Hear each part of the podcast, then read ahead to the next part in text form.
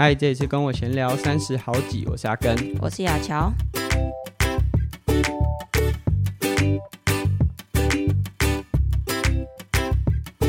这一集呢，总算又有雅乔的声音出现了。那我们上一集有分享啊，就是有一些争执，不过可能也不会在这一集。有比较细节去讨论这些内容，我们先从比较轻松一点的一些内容来和大家分享啊。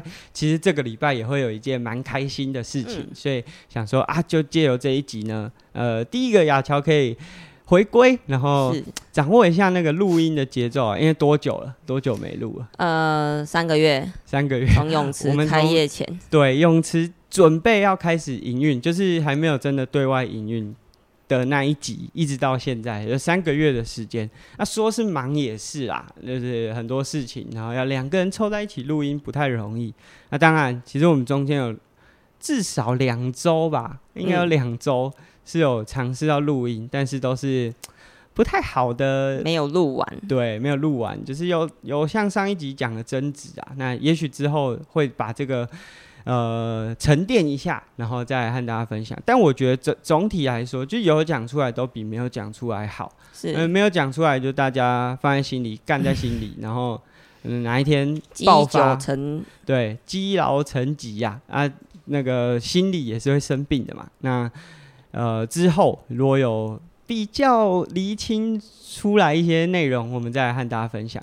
那。雅乔很久没来，但是之前有说雅乔本来这个主题乔来了，这个主题应该要来分享一些跟运动，就是产后运动有相关的。对，那大概就到普悠玛结束，就几乎没有什么，好像没有，几乎没有哎、欸嗯，因为不只是录音上面没有这样的主题，就生活上好像就是可能会下去游一下，嗯，啊大大概都是要带儿子下去玩水的时候顺便动一下。但是最近要准备开始重新回到这个比较稳定训练，其实已经稳定训练大概两周了。呃，对，差不多已经两周了。对，因为接下来重责大任。呃，今年的话，一样代表彰化县，就是负责。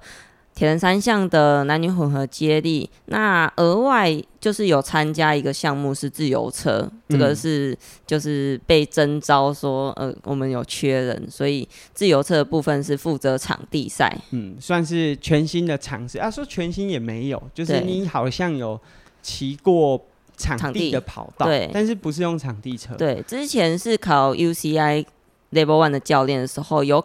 有用过公路车上去做，呃，可能是练习这样子。啊、嗯，不得不说，就是这些国际这个总会性质的 Level One 讲习，真的都是不管教练、裁判啦，都蛮。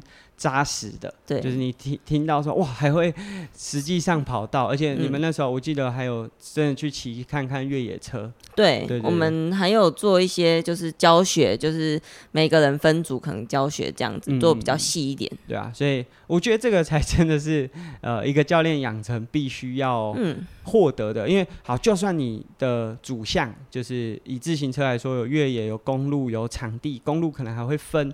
但是，其实，在这么多的项目里面，哎、欸，也许你接触的选手可能是从场地赛转公路，或者是从越野赛转公路。那假设这个教练有稍微体验过其他不同项目啊，那沟通起来会比较顺利。是。那像我之前去上，现在叫做 World Triathlon，然后现呃以前叫 ITU 啊，也是上八天。嗯。所以，就这一类型的教练培训都还蛮扎实的。推荐大家如果有机会是可以。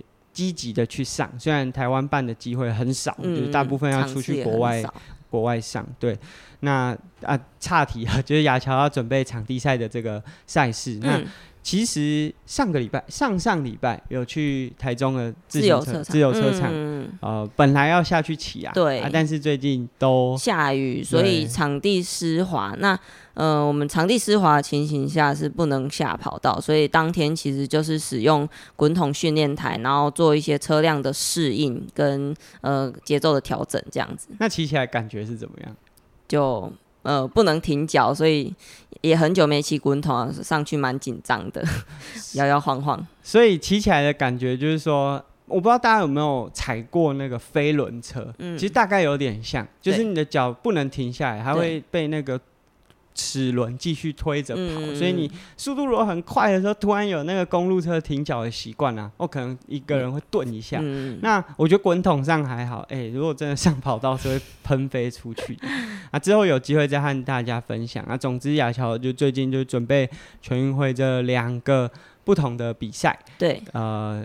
铁人三项的混合接力啊，算是很熟悉啊。这是第几次啊？第四、第五？呃，好像是第五次了。一零四年到现在，四六八十哦，对，哦、第五次了。对，对啊，所以呃，铁人三项可能不是陌生，但体能上可能要重新建立。对对对，那其实最近也都是跟着我们场馆的一些教练来练习啊，因为场馆也有蛮多教练，就准备要准备。大鹏湾的人生出铁，人生出铁，就算是我们公司提供的，呃，可能对有些人来说是福利，福利。有些人来说是灾难，但我们是以福利的方式让大家参与，嗯、就是我们的这个大新大附中的游泳池提供给员工参赛半价，然后对，还有大家出车资，那他们只要付。啊、呃，报名费大概是一千七到一千三，就看他报不同的赛程。住宿费可能也是大概在一千五左右，嗯、所以大概三千出头就可以比完一场铁人三项。对，啊，这时候、呃、如果比较熟悉铁人三项，就会想说卖荷兰呐。那当我没比过铁人三项最贵的又不是报名费和住宿是什么？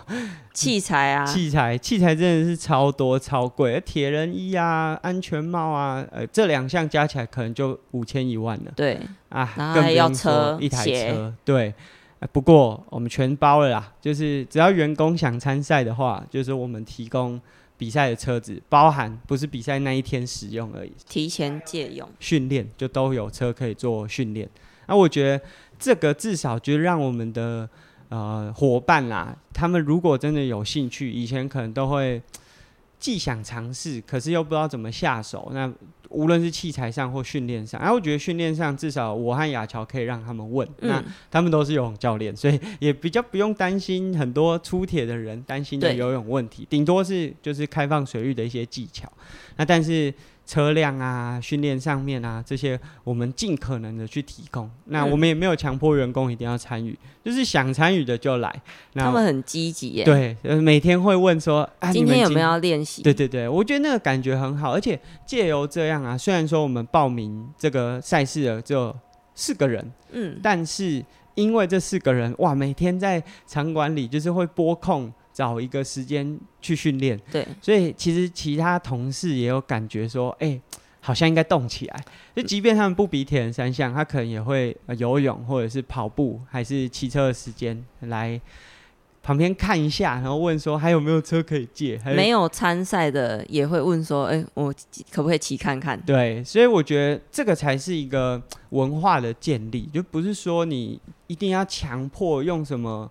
方式要求说人家一定要去比，但是这种鼓励的方式，嗯、尤其是我们自己也跟着练啊。我也不是说对啊，你们都要去参加哦，然后我就在旁边看 啊。说真的，我也可能看不下去啊，就脚会痒啊。所以这种感觉，我觉得才是去堆叠那个运动文化一个很好的方式。对，啊，雅乔要来和大家分享一下，就我们八月要结束了，就暑期算是游泳池最辛苦啊。但是也可以说是最有办法赚到钱的热门的时间，啊，接下来就会是真正的挑战。嗯，因为再来，无论是天气变凉，还是小朋友开始进到学校上课，甚至还有很多安亲班补习，不太有机会可以呃到泳池。那我没有什么课程或者是什么活动是呃，如果大家有兴趣的话。呃，对开学的学生来说是蛮适合参与的。我们有这这些课程是你觉得可以推荐的吗？的我们在九月的团体课程的部分，那小朋友的话呢，我们就是把他呃以任选的方式去选择他可以上课的时间。主要也是因为开学之后，大家有可能会有很多补习呀，所以可能没办法每天或者是说很固定的时间去上课。那我们就是开可能他一个礼拜一次。或者是说一个月，呃，至少有八次之类的课程可以任选。那如果说他时间真的超多，他想要每天来，没关系，我们也推出了一个包月的选项。好，所以其实针对这些呃开学之后的调整，我们都有先想到。我自己看是假设真的有时间，但我觉得就是以台湾目前的文化来说，可能就是针对一二三四国小这个比较低年对对，对，因为相对来说，虽然啦，我内心都有个想法，五六年级的压力到底在哪里？当然，其实我五六年级的时候。也还是真的会感觉到，就是要上国中，好像会是变成课业压力比较重。嗯、但是因为我自己是没有补习过，嗯、所以我是没有那么理解。但是我可以感觉出来，就这几年，尤其是少子化之后，家长真的是非常积极的安排小朋友课后的生活。就算不是课业的补习，他也一定有很多才艺的选择。对对对，所以。如果可以包月啊，就是这个费用，然后每天来上，哇，那真的是可以养成一个很好的游泳习惯。对，啊，当然我们也不是鼓励大家说啊，那你就是就是每天把小朋友丢到泳池，然后只让他学这项运动，只是说我们觉得说，哎、欸。呃，开学之后，其实大家时间会比较难安排，对，比较难。像暑期就一次就是一连五天，然后来学游泳。但是大家可能如果真的有在学游泳的家长，又会希望再多一点，不是一周只有一次。对，所以借由这种有点像吃到饱的方案，嗯，让大家学游泳的过程，其实是会有一个呃比较弹性，而且真的会相对比较密集。对，对啊。那除了这个。比较针对学生的团体，嗯，然后包月啊，或者是出阶、进阶的这种方案，我们还是有一直持续进行，而且人数不断庞大的俱乐部永训。我们其实没有在节目里和大家分享过这是一个什么样的方式。那雅乔要先分享一下吗？呃，我们的永训主要现在主要。成员会是成人居多，但我们本来想象完全不一样。我们其实蛮希望小朋友也多一点，因为我们的呃团体课程已经有一些学到蝶式。那我会建议说，大家可以考虑看看，啊，我们的泳训到底在干嘛？主要是提升我们的呃可能体能，然后以呃技术面去做一些训练。简单来说，就是这个在训练的过程中。那一一个半小时，一个小时二十分，嗯，就把自己想象成是校队选手，就是会有专门的教练，然后开课表，然后如果你已经有很熟悉的姿势，那你可以把那个当做是你的主项下去练。那但是教练还是会安排，例如说热身的时候加入一些混合式，嗯，或者是踢水的时候哦，用不同的呃踢水姿势下去做辅助的练习。嗯，那我觉得这有什么好处呢？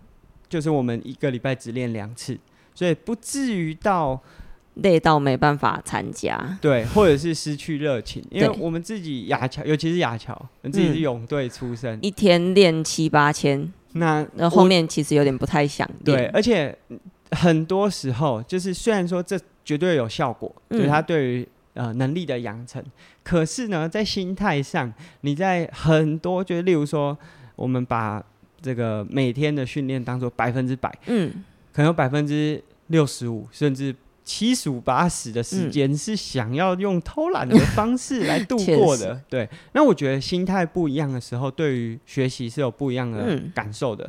那反正如果最终都是为了达成提升运动表现的目的，那为什么不是用少一点的时间，然后让大家有那种好像？还想要再多吸收一点的那种感觉，那也许就在这两天之外的时间，哎，他还愿意再多练一点。那那种自主学习的状态和心态，其实会比起刚刚讲的，呃，七十趴、八十趴的时间，只是为了想要应付教练和那个课表啊，那感觉其实会有很大的差异，学习上也会有很大的差异。现在永训其实就有一点，哎，大家好像练得不。感觉练完之后还意犹未尽这样子。对，其实我觉得在这样的情境之下，虽然说目前我们泳训大部分是大人，大人是相对比较有自主性，大家是因为有这个需求或目的 来的。但是我觉得，如果小朋友哎、欸、变成是这样子的情境的时候，我觉得家长更不用担心说、嗯、啊天气冷了怎么办，或者是呃体能稍微比较弱的时候啊会不会？呃，意志力不够、啊，没办法支撑下去。我觉得这个可能是台湾运动员很需要去面对到的一些状况。嗯，然后台湾运动员就过去都是被大家指导啊，你可能稍微在某一个成绩上面有比较好的突出的表现，那你也以为说这是你喜欢的事，啊，其实好像未必。那我觉得永训呢，就是在二四利用晚上的时间，让大家既有很专业的教练指导，但同时你又可以保持自己更多自由弹性的空间。是，那这个是永训的部分。最后要和大家分享是我们在九月三号，其实九月的第一个礼拜天啊，对，我们办了一个小铁人的比赛。是，那这个小铁人的比赛呢，呃，蛮特别的，就是。市场上小铁人比赛，包含我们录音的这周，呃、桃园也办了，前一周啊、呃，台中也有办，还蛮多小铁人的比赛。那他们大部分都是会用，大部分还是在泳池吧，安全性上面。但是其实泳池比较深的，就例如说一百四的水道，或者是呃深度一百四的水道，其实对很多国小。一到四年级的学生来说，啊，跟开放水域、跟活水湖没什么两样啊，都是踩不到底，感觉蛮深的。对对对对，只是视觉上的差异。那但是，呃，他们的骑车可能就会出去外面绕圈，然后或者是用不同的方式。嗯、我觉得这也是很好，因为他可以训练到学生选手控车和呃很多，就是不是只是体能面向的。是，不过就是会有一些限制。第一个就是啊，家长一定要买一台车嘛，一定要带车去。通常这样比赛不太有机会让你租车，他就是要准备车子。那其实对家长来说，准备小朋友适合车子是很困难的一件事情，因为小朋友长太快了，你可能。二年级买的车子，三年级就已经变成是不适合的尺寸，所以我们为了降低这个门槛，我们这次的铁人比赛哦，一样是在泳池，而且我们会把所有水道层撤除，那利用类似开放水域，它也是要定位去找浮球，然后去游正确的方向。跑步呢，会用。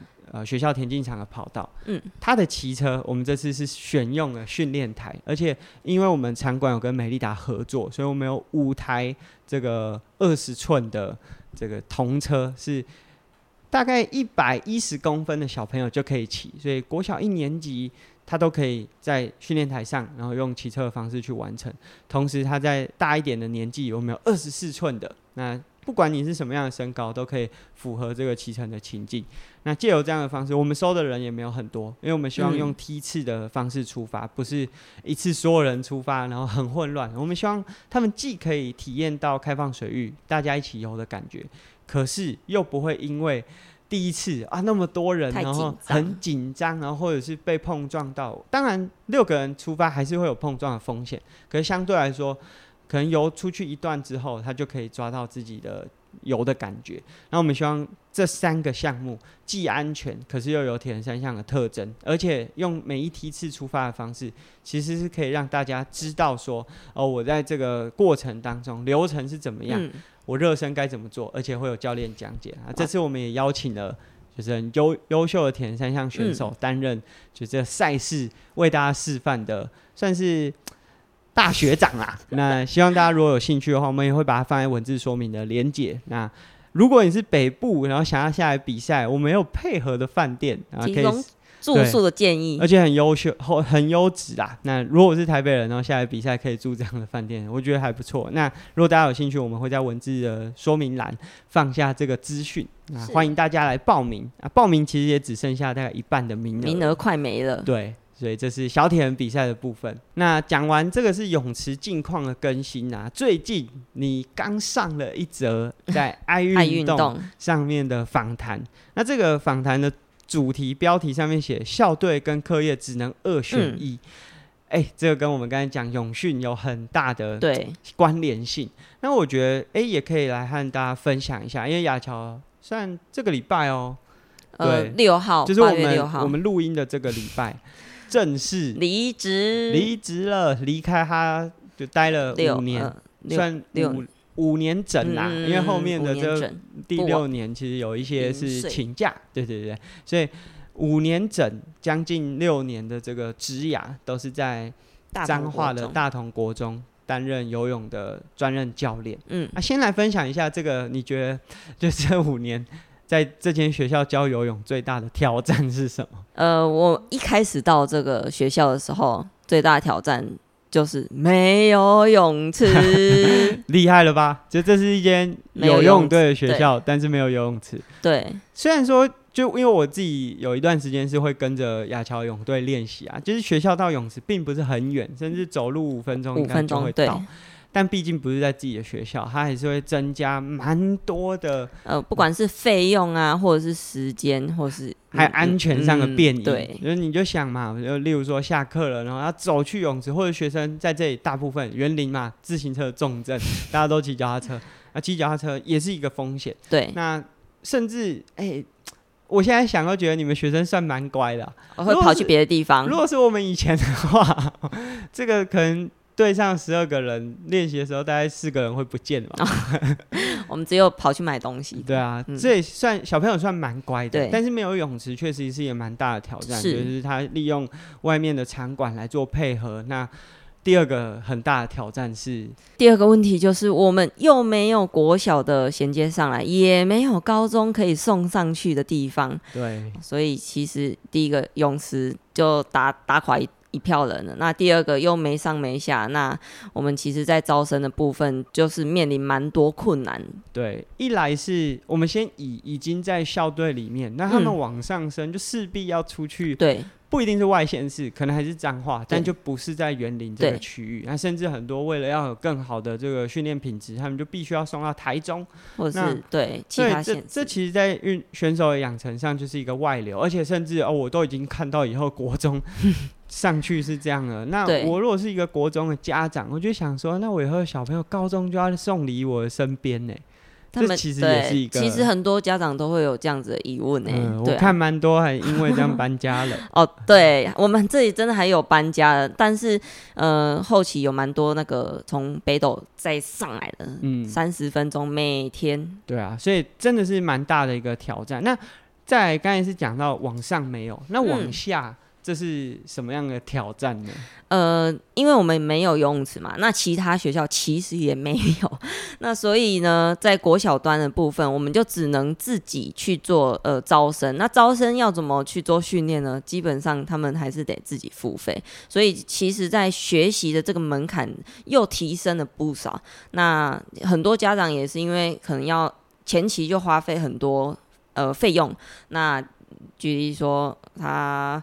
听到费用的时候，他就有一点打退堂鼓。那他就会想说：“哎、欸，田径不太需要花钱。”哎、欸，不是这样讲。那他们就会往不需要花钱的项目先去尝试。对啊，因为目前来说，就是在彰化这个园林地区，嗯，大概就只有这么一间学校是有用，对，但是他就是。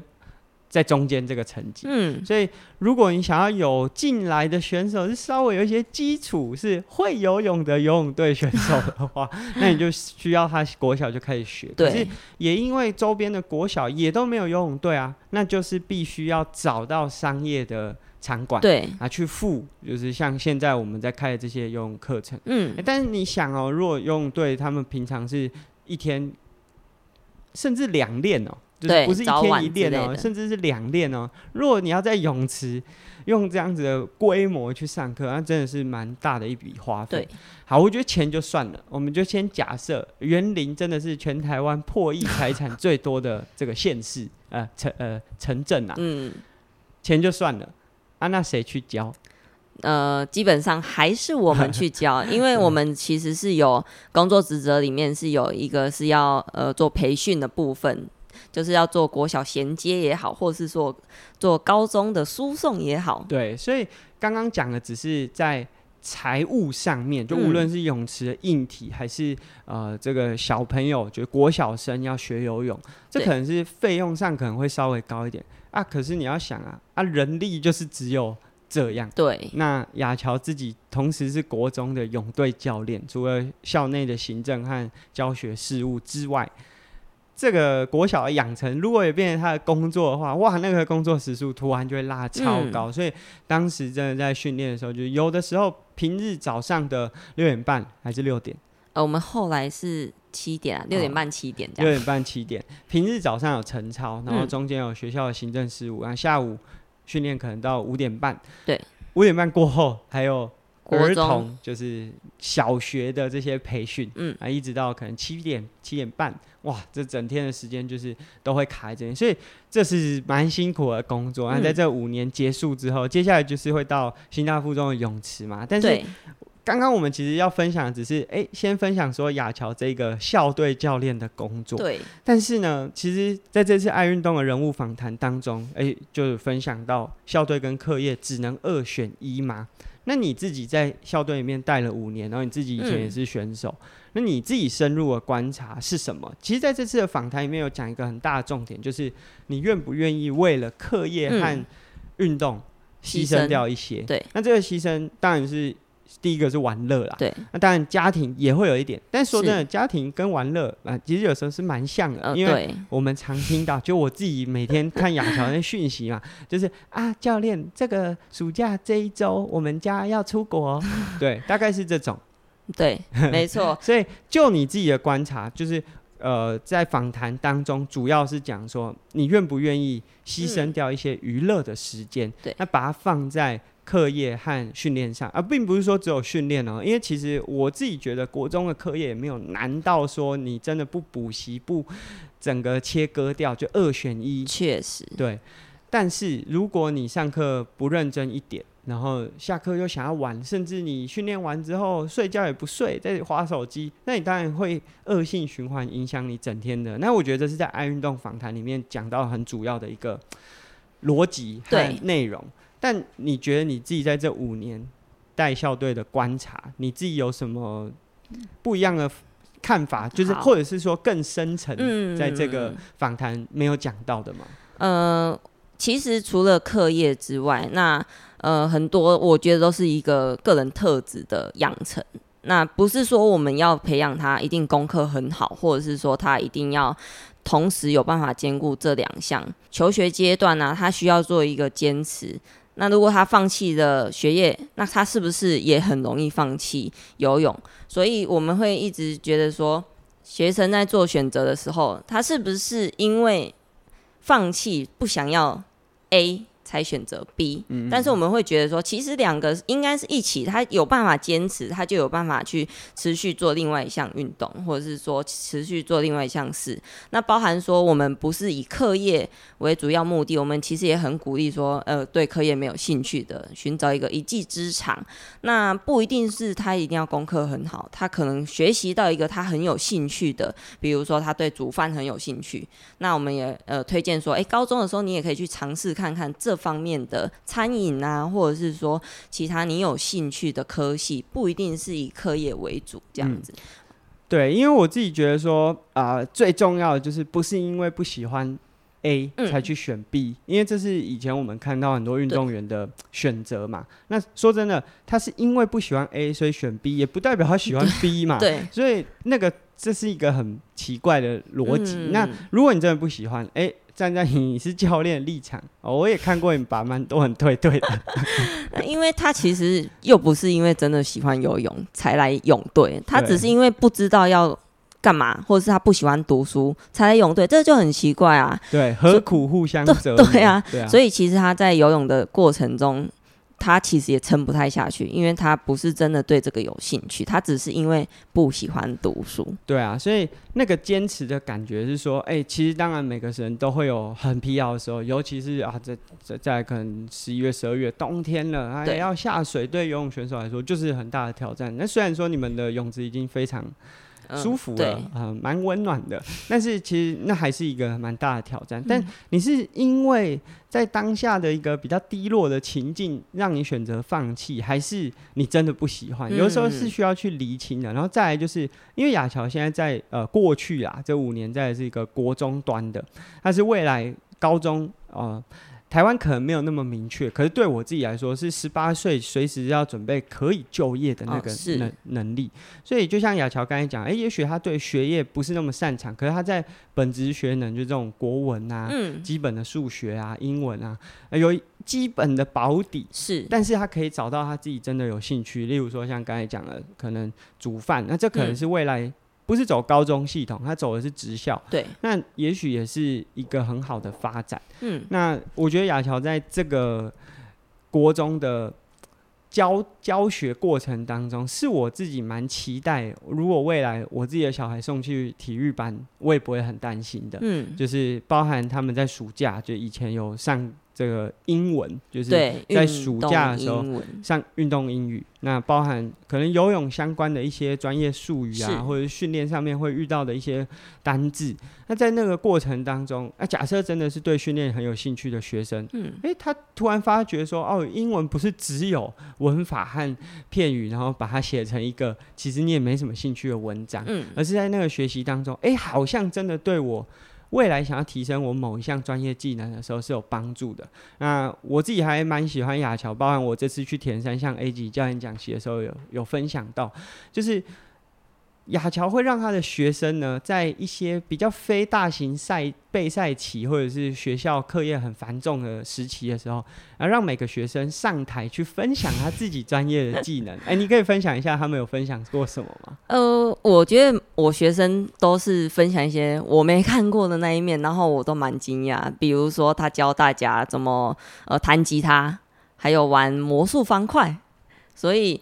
就是这些，他们平常都不会在训练的时候，或是学校的课业上面有展现，嗯，没有表现出他喜欢的那一面。对，但是他分享在自己喜欢的那件事情的时候，他就是呃，能够侃侃侃侃而谈，然后哦。停不下来呢，然后下课之后，呃，其实有蛮多学生就会过去，哎，你那个怎么玩呢？啊？其实他们都会蛮蛮有成就感的，对，分享自己喜欢这件事情的。所以这其实跟我们之前节目有分享过说，说就是学一件事情，重要不是真的把那件事情学到哇很 pro 还是什么。当然，如果你可以做到那样，然后靠这个变成是一技之长，然后赚钱，那这就是所有人都想做到。嗯，可最。重要的是你在学一件事情的时候，学习到如何学习，因为是像他的学生亚乔学生在和同学分享说，例如说啊，如何破解魔术方块，哎、欸，他可能自己平常。觉得很简单的事情要交给别人的时候，他发现、嗯、哦，原来把它拆成这些细节的时候，哦，可以这样讲，这样讲。那他可以把这个方式复制到哦，他在学游泳一个很困难关卡的时候，他怎么把它拆解？所以，其实学每一件事情不都一样，都是把困难的东西拆解成更单纯简单，然后一步一步达成。嗯，那我觉得亚乔在这这个活动上。也真的让学生发现到，哎、欸，他自己其实又很优秀，对、啊，未必是就是在传统价值或者在学校场域当中被鼓励、嗯，可是在这个场合，哦，大家重新认识到他，哎、欸，他也重新认识到自己，嗯，对啊。其实，在我们练习的过程中，我有我们有给学生蛮多那种自我思考的时间，比如说，呃，我们给动作的时候，不是只问他说。不是只告诉他说，哎、这个动作要怎么做？比如说推水，哎呦，你手要推到哪里？那我会先问他说，你觉得你刚刚在推的时候是什么样子的动作？就其实是丢给他一个问题，先去思考。那他他可能在思考的过程中，他才会开始想说，哎、我刚刚在干嘛？所以有很多事情都是在训练里面慢慢累积的。那包含说，刚刚有提到。他们后面才有那种呃可以上台分享的那种勇气也好，或者是说他呃才知道要怎么去诉说他喜欢的那些那件事情。嗯，所以我觉得那种养成啊是需要循序渐进，也不可能期待说啊、呃，就是我们常看到国外运动员、嗯、啊，麦克风拿上去就会讲话、欸、就可以侃侃而谈。哎、欸，他们不是出生就这样，嗯、他也是练习过的。那我们运动员就是。那我们很期待他变这样，但从来没给他这样练习的机会，对，对啊，所以这是亚乔可能在过去这五年，针对校队，毕竟就是他自己是校队选手过，然后啊，可能也被我常常这样子靠背啊，讲一些有的没的啊，要多想一点啊，所以。在带自己的选手的时候，也真的蛮用心的。那当然，现在卸下了这个职位，但还是希望把这样子的观念分享给大家。那当然也期待这些学生，就是都可以有很好的发展。哎、欸，其实说到学生，就我们现在泳池里面，蛮多我的学生，不管是你的学生 还是我的，就是指导过的选手，就是哎啊。我如果是家长，我会觉得蛮特别的。哦，这个包从从国中教学到升学，包到出社会找工作，对啊。但是我们也很感谢这些学生，就是如果他很讨厌你啊、嗯，他就觉得说你这个只会出一张嘴，他怎么可能毕业过了那么多年还回来上班，对不对？对啊。所以也很感谢这些学生。对我们的信任，那同样也是在爱运动上面，嗯，就是爱运动在上周发表了两则，一则是亚乔人物专访，第二则呢，哎呀，是我们儿子啊，儿子啊！来，我们先来和大家分享在爱运动的这个报道里面，就是主要是分享宝宝可以学游泳。对，宝宝游泳其实是一个很好的发展。哎、欸，其实。我有点忘记我们之前节目好像也没有和大家特别讲，没有特别说明过这个。对对对，但我们在 IG、Facebook 可能都有这些画面，哦、就是我们从他几四十五天的时候就开始带他去。啊、你，你同学后来是我后 我同学后来四十天就带他宝宝来找我，嗯就是、不。不不甘于这个落后啦，所以他四十天的时候就带来我们新大附中的泳池游泳。那首先就是我们现在新大附中的泳池，为了虽然我们不是一个专门针对婴儿游泳的场馆，对，但是我们尽可能去提供这些呃适合带小朋友来的环境，对对对，创造出适合的空间，就是很难到完美啦，因为那些专门的呃水深啊、高度啊，嗯、或者是呃尿布台啊，很多东西是我们可能暂时还没有办法克服，包含这个水温，因为婴儿最适合的水温可能会落在三十三度、三十四度这种。接近体温，比体温低一点点的温度。对，而我们如果那个水温啊，铁人大概会中暑。呃、对，但是我们就是在，例如说幼儿池，嗯，也是有相对温度高一点点。是，然后同时我们提供了澡盆，澡盆没错。呃，下水要用的尿布，那下水要用的尿布主要是防大号啦，因为小朋友比较难控制，如果是一般的，可能就会飘出来，就没有。呃，备了这个婴儿尿布，如果在柜台真的是带小朋友进来的话，OK，跟我们询问，就无论是购买啊、呃、租借这个服具，或者是免费借用澡盆，是我们有提供的。那这是爱运动的报道。哎呀，呃，我们小朋友现在一岁了。他现在的成长进度，哎，我们先从游泳好了，因为这个报道就先先从游泳。他现在会什么？他现在、欸、其实要先更正一下，哦、这这不能叫做宝宝游泳，那这不太算是游泳，就大部分的移动都是我们搀扶啊。但是他可能会哎、欸、开始踢踢水啊，嗯、对，所以他大概现在会会做到哪些？他，他现在其实下水的时候会自己吐泡泡，这是一件我觉得超有趣，因为我们现在帮他洗澡的时候。他会疯狂的水，只要开始到他肚子，他的头就要下去，然后就这样子，呃，呃，不不不不不不不，对，就会开始用他的嘴巴吐泡泡。真的，第一次看到是超级可爱。其实就算是现在，每次看到他这个行为，就会想说，他到底脑筋在想什么？你到底知不知道什么是吹泡泡？他可能只是觉得好玩呐。对，就是那个声音，但是他是怎么发现到这个动作的？嗯，觉得很很有趣。我我跟你讲。他发现这个动作主要是那天他想要，呃，把嘴巴贴在我的手臂上，然后做呃的声音，然后他就突突然发现说，哎、欸，这样子的声音，然后我刚好碰到水里面有泡泡出来，哎，对，所以他现在除了在水中会吐泡泡，它包含在岸上，如果嘴巴稍微湿一点，它也可以开始吐泡泡，蛮有趣。那、啊、这是在水中，那、啊、在路上呢？呃，他就是开始。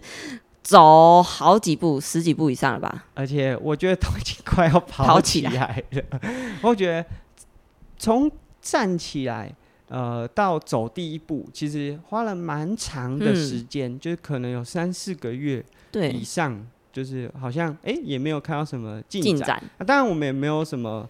呃，特别强迫或训练，要要训练他。嗯、我们甚至大家会买那种什么螃蟹车、学、步车，我们都没有。我们就是有一个积木组合可以推的玩具。嗯、呃，可是前期他也不爱，他其实不是很爱，他喜欢自己站起来站。对，对，所以我们没有花任何训练他站起来。但突然有一天，他就站出来，第一步就是从这个站立到站一步出来，嗯、然后从这个站一步到现在这样子可以。在家里一直绕来绕去，只大概两个礼拜的时间，真的差不多，真的是超快，真的非常神奇。所以他现在在我们家里就是一个飞奔。那他到现在呢？哎，其实这个礼拜六就是他周岁一岁的生日啦。那说真的，哎，时间真的过得很快，而且这中间感觉好像发生超级多事情，就是后泳池也。开始营运了，然后发我们要准备搬家到台中，嗯，我觉得好多事情都是在这一年的过程当中发生。那其实今天节目的最尾声啊，是想和大家分享说，就一岁，大家好像都有一个习俗，是什么？抓周啊，抓周。但是其实很多人会问问我，就是在我小朋友才。就是雅乔才刚开始怀孕的时候，就会说：“哎、欸，那你们抓周要抓什么啊？是不是要抓 呃泳具、脚踏车什么？那那那你们要抓什么？就是大家会期待，就其实跟我们前几集分享说 要让小朋友学什么很像，嗯、就大家会期待说我们有一个。”呃，算是专长吧，嗯啊，是不是小朋友也要跟着我们往那个专长去发展？那、嗯、其实我都没有很正面的回答，因为我自己也还在思考。我本来的想法是觉得，哦，抓周好像不办不行。你自己本来有这样子的感觉吗？嗯、呃，我没有哎、欸，因为哎，你真的没有吗？我真的没有啊，因为我。就是觉得有一点来不及，然后包含说有点麻烦、呃。我我觉得不是来不及，现在如果以我们 right now，当然是、哦、呃，如果现在要办，我觉得可能来不及。可是你小朋友出生，你有在想这件事情吗？我其实蛮怕人家跟我说，哎、欸，你们要不要办抓周？一定要办什么活动，对，对，对，对不对？其实我自己也是，就是我知道有很多活动，就是大家小朋友出生之后会。办的，嗯嗯嗯、送东西呀、啊，嗯、然后送男男生是油饭嘛，对女生是蛋糕、欸。但其实我们后来是送蛋糕。对啊，就我们不想要有那么多那些有的没的包袱，嗯、所以我们只是选了大家觉得哎、欸、不错的。对，那包含抓周也是很多人会跟我讲，我本来的想法就是，哎、欸，这好像不办不行哎、欸，就是好像一岁是一件很重要的事情。但我一直在思考说，那如果我要抓，要让他抓抓什么内容？对，那。那抓了又代表什么？就是我开始一直在自己的脑袋当中思考，到后来我觉得，哎、欸，这这所有从出生前一直到出生后一岁，一直到长大，很多这种礼仪性，这种有好像在某个对某个期间一定要做的事情，商人的轨迹。我觉得一来是商人的轨迹，就这几年这个包含我们带小朋友去游泳的那个场馆，也有兼着在做这个。但是第二个就是，这不就是在加深我们对于传统刻板印象的那个不好的印象在里面嘛？是。就假设这个抓周，哎，小朋友真的抓到一个什么东西，说真的，我们都知道，他根本没有什么很真 真正判断的能力啊。这个只是。好像让我们期待他未来往哪个方向去发展。是，那假设他真的抓到，然后我们就真的一直往那个方向，他最后不符合我们期待，那个感觉又很怪，所以我最后就决定我不要办抓走，因为那个感觉就是把我们最不起。不希望我们对待小朋友的方式，哦、嗯，在这个一岁的时候，竟然用了这个选项。可是人家抓周都不会放不好的东西，耶，那代表说，呃，抓周抓你想要的啊，对不对？我我儿子如果以后变成军火之王，我觉得 我不知道了，好像有点奇怪，对啊。当然，我所以我就觉得说，在抓周的现场，家长也只会放自己期待他做的。当然，哎、欸，我们相对于一般家长，可能对于小朋友是更，呃，对运动这个面向是更开放的，嗯、但是我们也绝对不会去放一些就是我们自己比较不认同的东西。但是，那是不是就代表我们就限制小朋友？对，好像在潜意识当中，呃，你就是往这些方向发展。嗯、所以，这是我后来就是可能到了七八个月之后，就是小朋友七八个月，因为我一直觉得说，我本来就像刚才讲的，就一直觉得。哦，这好像是非办不可，就像送油饭、送蛋糕。但是我后来发觉，嗯，送油饭、送蛋糕，我勉强还可以接受，因为我觉得那就是一个礼节，嗯、就让大家知道说，哎、啊，我们小朋友满月了，嗯、后出生满月了，满月了，然后很健康，然后分享一个喜悦。对，啊，可是抓周它的意义到底是什么？我觉得好像没必要。嗯，那同样一个。类似的仪式，嗯，是性别派对。对，呃，其实我这几年看到蛮多，就不管是国外还是国内，嗯、大家会啊盛装打扮，然后会有一个、嗯、邀请大家，邀请大家，然后会有一个性别派对。哎、欸，你本来我们先不管时间上，嗯、因为其实那时候其实已经是我们早就一一。一去看就看到性别了，对、啊。但假设呃让你选的话，你会想要看性别派开性别派对这样的活动？嗯，我就不会啊，我就我觉我觉得到后期我的人生已经对这种仪式感有点 就是没有期望了啊，因为本来在那个求学过程或者是小时候，我们家其实是没有盛行，就是要过节过、嗯、过什么过生日，对对对对对对，所以我会觉得说这种仪式感，嗯，有一点麻烦，但是呃又不是很必要，那我也想要尽量去避免，嗯，就把时间留在更重要的，对啊，对啊，因为。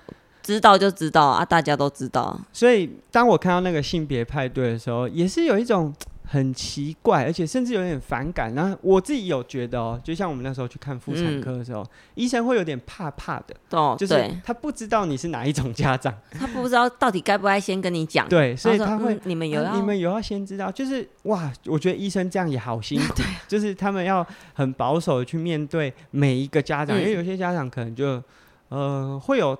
起落，就是他可能对性别有预期上面的，就是好坏之分。嗯、那另外就是我自己在看这些性别派对，我自己说真的，内心都会觉得，哎、欸，假设我们有听众真的有办性别派对的话，希望没有得罪大家。但我自己的感觉就是，相对来说，好像是。识字率比较低的家庭会很很在意这样子的活动。我指的识字率，当然不是指现在台湾大部分有读过书的，大家都可以看文字啊，就是这个呃阅读能力是都没有什么太大的问题。嗯、可是我觉得那是一个观念上面，就是他们对于呃很多人际关系或者是情感表达上面的这种识字率上面。相对比较没有那么强烈的家庭，嗯、他们非常重视像性别派对或者是抓周这样子的活动，嗯、他们感觉想要借由这样子的活动去彰显对于这个孩子的重视和他对于这件事情是好像很豪华，嗯、然后去呵护的。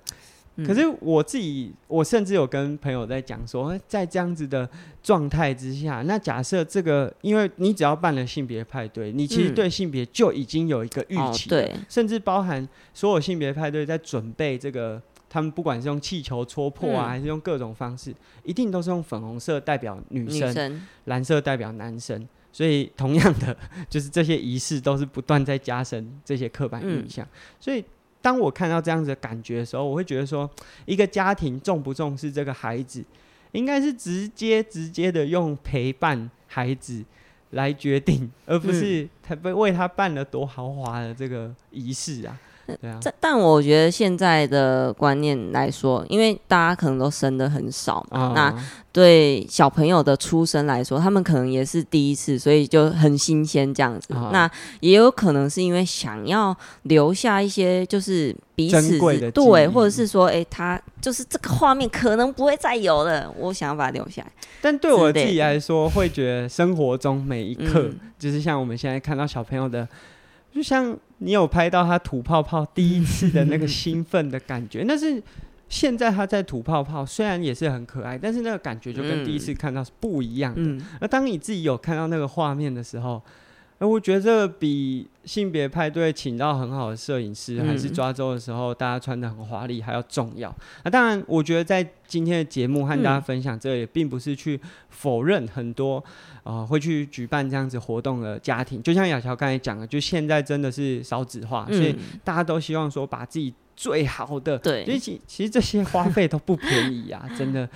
哎，这个生小孩真的是没钱没办法，是，所以大家都希望说把这些东西记录下来。可是我觉得可以有意识的去感受它啊，就算真的是家庭，就是有些长辈可能会要求，嗯，我们是很幸运，就是我我家人不会，你家人感觉好像也不会，确实有朋友是因为长辈要求，所以才举办的。所以我觉得。这个真的是我们没有要，当然我刚才在对前面有讲说好像是四字率，可是我觉得有时候，嗯，年轻人有时候无法向长辈低头啦，不得不办的时候，至少有意识到这件事情，其实某某种程度是在加深刻板印象，也是蛮重要的。那我我觉得也很高兴，是不管是我的家人还是你的家人，还有你。就是我们彼此都不会对这件事。嗯、假设我们有任何一方是超 care，就说啊，你哪拢无办，你哪拢无想啊？甚至我们如果送蛋糕的时候说，恁是查甫的，赶快送蛋糕，哇！哦，那可能这生日子会很难过下去。谁、嗯、出钱谁说话大声，来请款。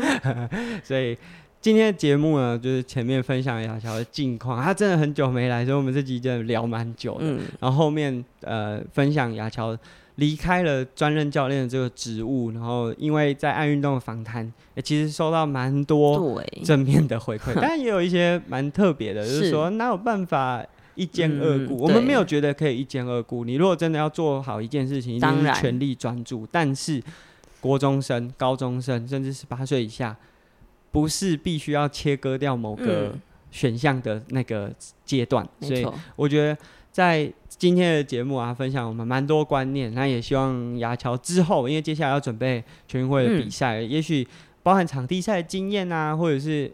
现在是用一个完全不同的身份去准备，虽然说已经比了五次，就这次要第五次 混合接力，但我想在身份不同、时间上，包含甚至在生理条件上都不太一样的状态之下，也希望接下来我许个愿啦，就是大概三集可以听到一次雅乔的声音，希望大家呢可以支持雅乔，收到。到我们的节目当中。啊，但是我们还要插播。和大家分享一下，我们虽然没有要办抓周啊，但欢迎抖内啦。就是如果你对礼物送出来啊，雅乔雅不是雅乔，就是我们家小朋友呢，满一岁了，想跟我们一起分享喜悦啊，不是说一定要金钱的斗内啊，帮我们在 Apple Podcast、Spotify 上面给我们一些评价回馈啊，红包也是 OK 的。那这一集节目呢就到这边，如果喜欢我们节目。记得就是在这一集呢，献上对我们小朋友的祝福。那我们就下集节目见喽，拜拜，拜。